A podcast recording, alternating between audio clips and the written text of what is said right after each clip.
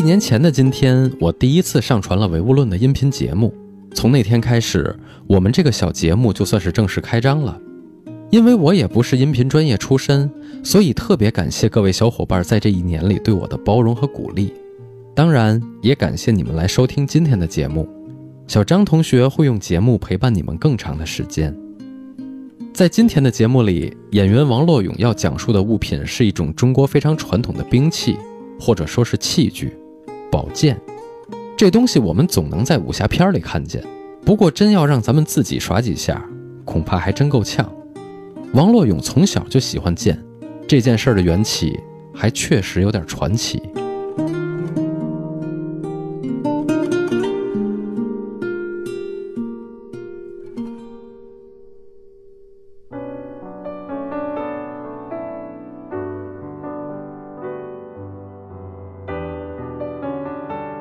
我的爸爸妈妈呢，他们是一机部的一个流动单位，专门安装厂子里面的大机械的。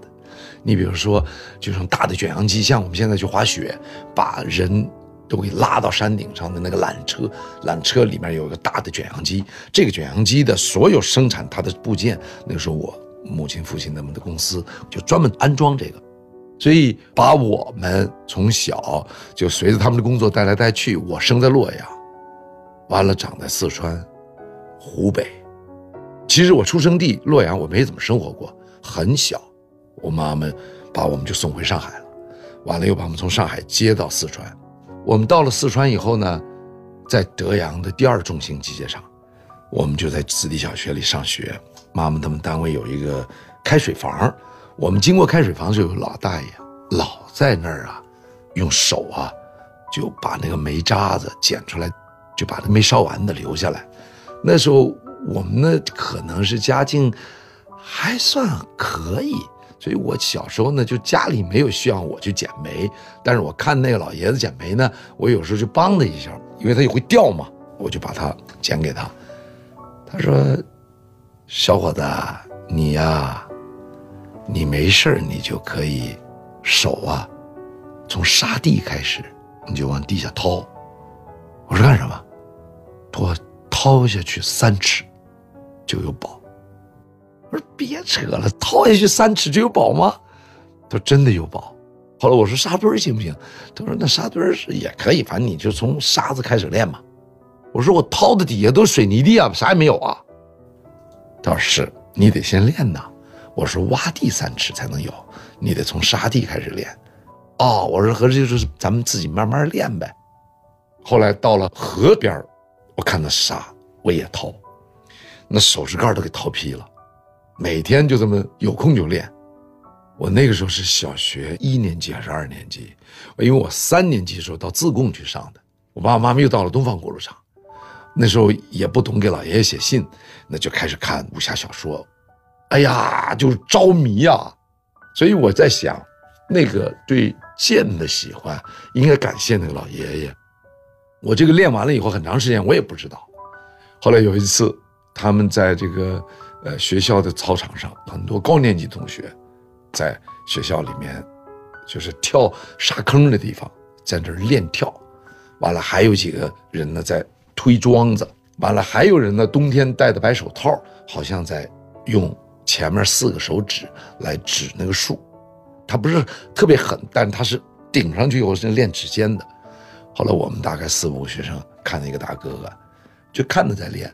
后来没想到他扭过身来，叭一脚把我们当中的小孩给踢了。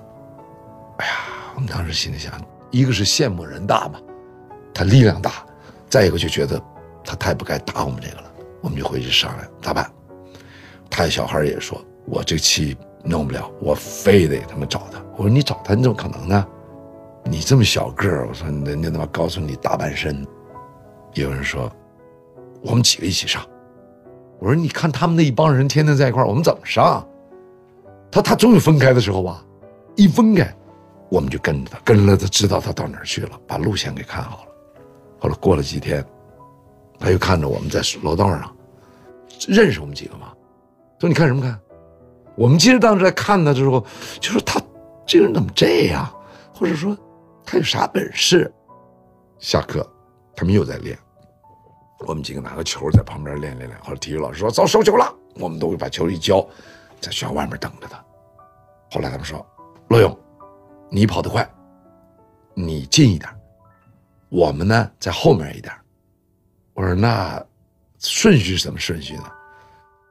有人说我抱腿，我抱那啥腰，没人抱头吗？那我说那我抱头吧，我抱脖子。我说抱脖子怎么办？我们就找找找找，看他们家走过去的时候，那正好有一个台阶那我说那我坐台阶上。我说那你们抱了腿，我就可以上了脖子了。好，这小伙走过来，没人动手，谁也不动手。哎，这个台阶就走完了。我当时只是考虑，他再过这个台阶，我没法跳到那个脖子上了。他就在快要离开那个什么时候，我一下从后面跳上去抱他的脖子，我的脑子就像被那个雨点子打的，这个手拉着我，完了他脖子也这么撞我，我就把我这个下巴就顶着他的脖子，反正我心里想，我整死我也不下来，我就抱着他，抱着。这个时候突然就通跟他一起连人倒在地下，我们几个人就倒地下了，他。当当两拳把旁边给打了，我当时根本没想到什么别的，因为我在上面，我一伸手对到这个地方，他就叫起来了。我那个时候应该是练了两年了，我的手。他当时一下就愣了，完了他说：“你们要干嘛？”我说：“你得给我们那小弟弟认错，你那天凭啥踢他？我们就是看你，我们很想跟你学的。”我说：“你把人给踹那一脚。”我说：“现在人走路还瘸呢。”完了，他停了一会儿。你放手，我说你先说对不起。他嘴唇在嘚瑟，他不就不说，我们就把他摁着。完了过了一会儿，对不起，也不看我们，我们全部放开，放开他把身上灰擦了以后，说你练过吗？我说我练过。你师傅是谁？我说是老头在德阳，而且离这很远。说那你会多少式？我说没有式，我就每天蹲那儿。就杵沙子，说你咋杵？我就带回来，又回到学校那个操场上，又回到那沙堆儿，我就擦擦擦擦擦擦擦。他看到我手啊，完了，这小子说，每天晚上和早上我们有一个队，你可以来看，练啥的都有，有练拳的，有练剑的。完了，我去看。后来我这么算了一下，他们应该是老三届的最后一波。后来很快，这帮人全部下乡了。后来我再也没有看到这个大哥，再也没看到过。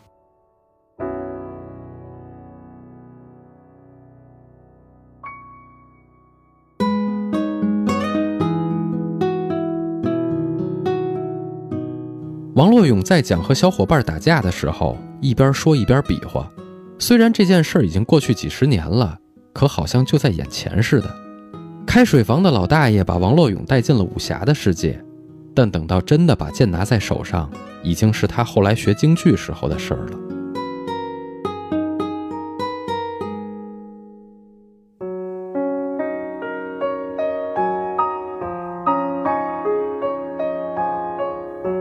其实，在这个小时候练剑呢。练到学京剧，京剧老师在教你的剑的时候，它里面基本是表演的感觉，更多它是以美为主。我学京剧的时候呢，我们当时正好是学的样板戏，学样板戏里面的器具最多的、最复杂的是杜鹃山。你比如说双锤、剑、刀，呃，枪呢属于正规军的。那个时候我们在练的时候呢，因为是京剧的老师，刀枪把子老师都会的。老师们那个时候是把它当成毒草的，不能当面教，而且教女生的时候，我们男生不让看的。那有时候我就好奇，他们教啥还非得起那么早，而且还得把那个练功房门给关了。完了我就趴门上看，哦，剑。那个时候就怪了，从那个小时候，后来我只要一看到剑。我就喜欢，所以在练的时候，你比如说我们家当时是离武当山最近的一个分场，就是铸造厂，就是白浪白色的白浪花的浪，很浪漫的这个地方叫白浪区。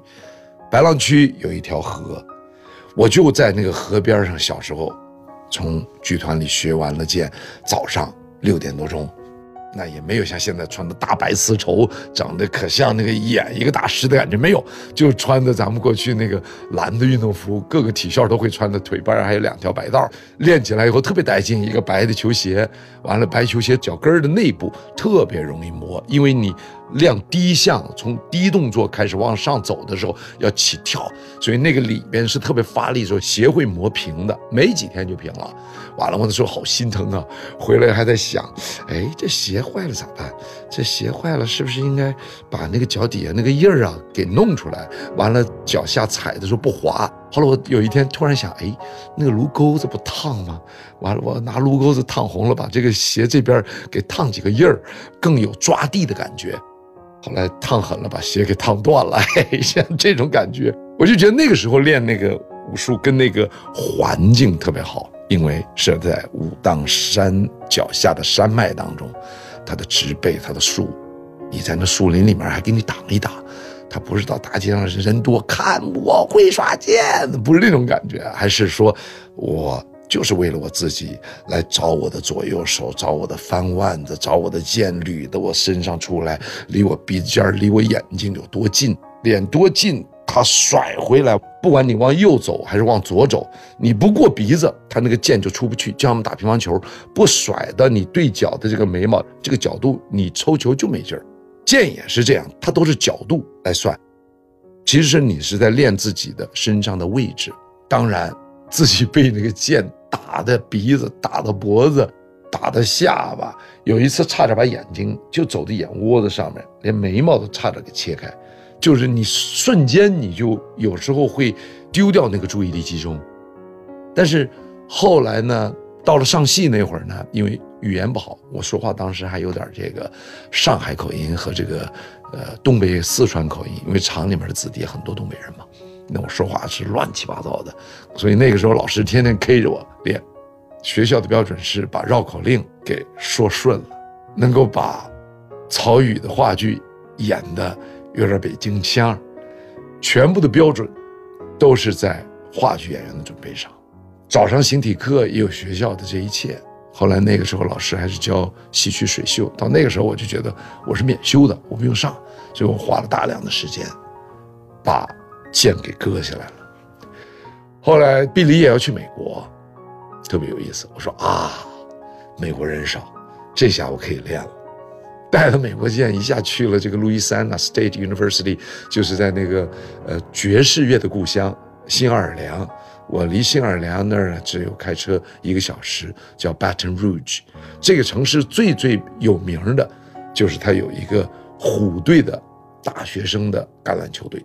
是全美国谁都知道，一说虎队没人不知道的，所以看着他们大草坪，你就会觉得哎呀很美。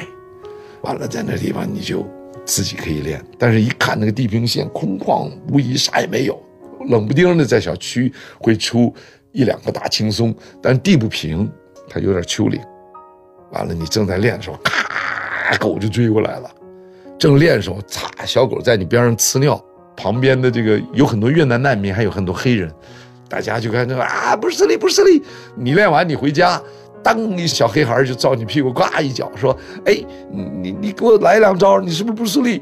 我就跟他笑一笑，我说：“我不能再给你来两招，我说我这剑你能敢吗？这是铁的呀。”后来我就发现，在美国就不太适合练剑，有时候兴崩的，你可以看到留学生的这个爸爸妈妈、爷爷奶奶在打太极拳。呃也在家门口，到真正的足球场的那个练习场边上去练嘛，好像在那儿挺瘆人的。为啥呢？谁一走进来，那个回音的那个墙壁啊，很远你就能听到人走路的声音，咔啦。完了你就想说是谁呀？因为对那儿也不熟嘛，所以在那个环境下也没有练。后来去了东部，东部呢稍微好一点，那个松树啊，跟黑龙江那种感觉很像，小兴安岭那样的。但也不太适合练剑。后来我就发现，很多美国人到哪儿练剑呢？是在这个亚洲人、韩国人、日本人开的那些武馆里面练。哎，他就觉得好像这个里面呢，是一个专门在那儿练剑的一个场所。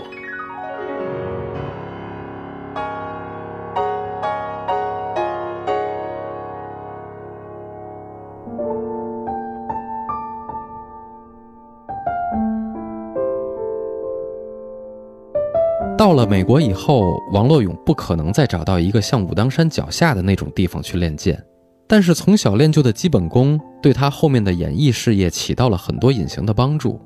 虽然也碰过不少钉子，可最终他还是走上了百老汇的舞台。那个时候，剑对他来说，可能不再是一件器具，而是一种深深扎根在他内心当中无形的精神力量。我并没有想当一个剑大师，我也没有想这个剑能让我以后怎么成名，没有，它就是我喜欢。完了以后呢，就是在我那个阶段，对我身体的协调性，对我的注意力集中，呃，特别是手眼身法步这样的一个早期的这么一个训练，我每每看到剑，哎呀，我都会停一下，我就觉得这个剑在那儿。有一种感觉，但是你真正知道这个剑它所在我这一生当中起的作用，我就到了国外。到了国外以后，你听到别人的赞扬，赞扬那是形容词儿，实实在在人把活给你，把那个 dollar 放到你面前来，并不是说以钱为主，你在那儿去求生。可以这么说，全中国的人到国外去，可能都会知道，演艺这一行在国外，作为中国人是最最最难挣钱的。你洗碗都比演员挣得多，因为你有保障。演员这没有保障，哪个戏里面缺两个怪怪的中国人？什么逃犯中国人？什么猥琐的中国人？什么这个这个流氓阿飞中国人？什么偷渡犯中国人？什么政治逼难的中国人？就这种形象嘛。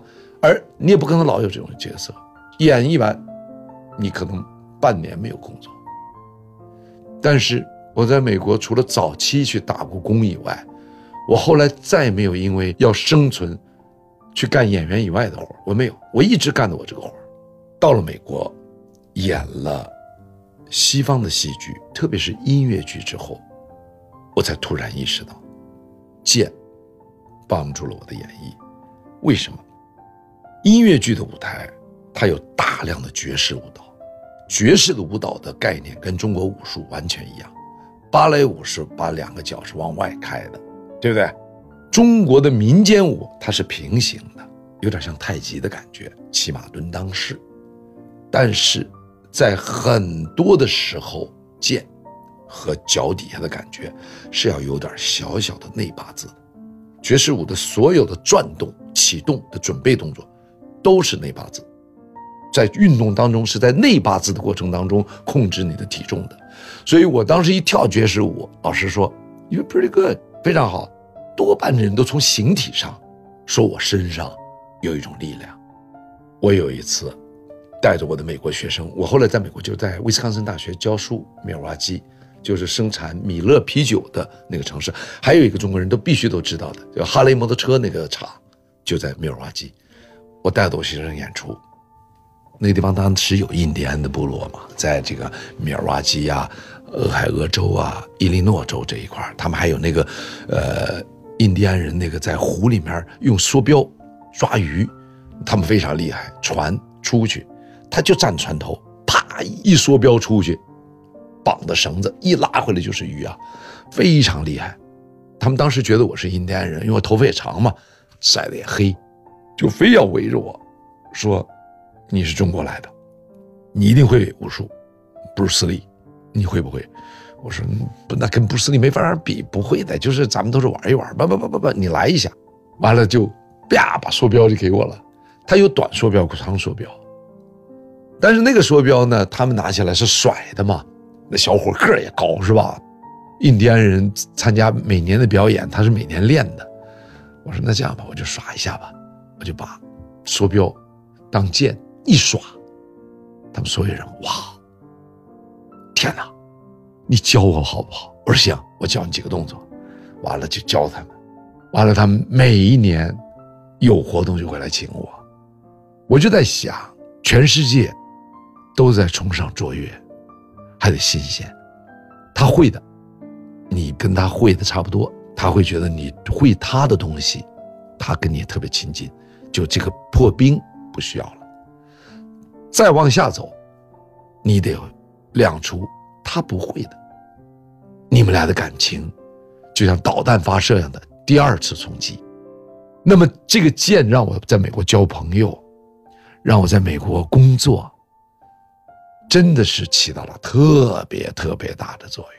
所以我就在想，要知道自己国家的文化美，你得走出去，不分离，没有这个 alienation，没有这个建离，人别扯爱国，那是狭隘的。你爱你国家啥，你都不知道。你光是口号，你爱，你都不知道你爱你国家啥。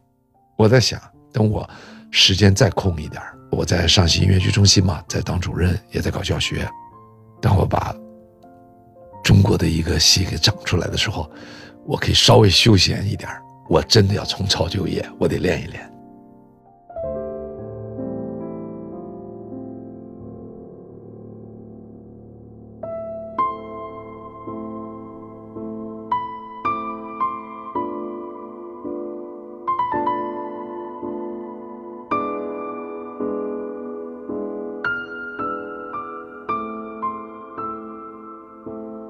王洛勇在美国生活了很多年，从一文不名、苦练英文发音的学生，到最后成为舞台上的主角，成为学校里的教授，这一路走来的艰辛，肯定不是我们可以想象和理解的。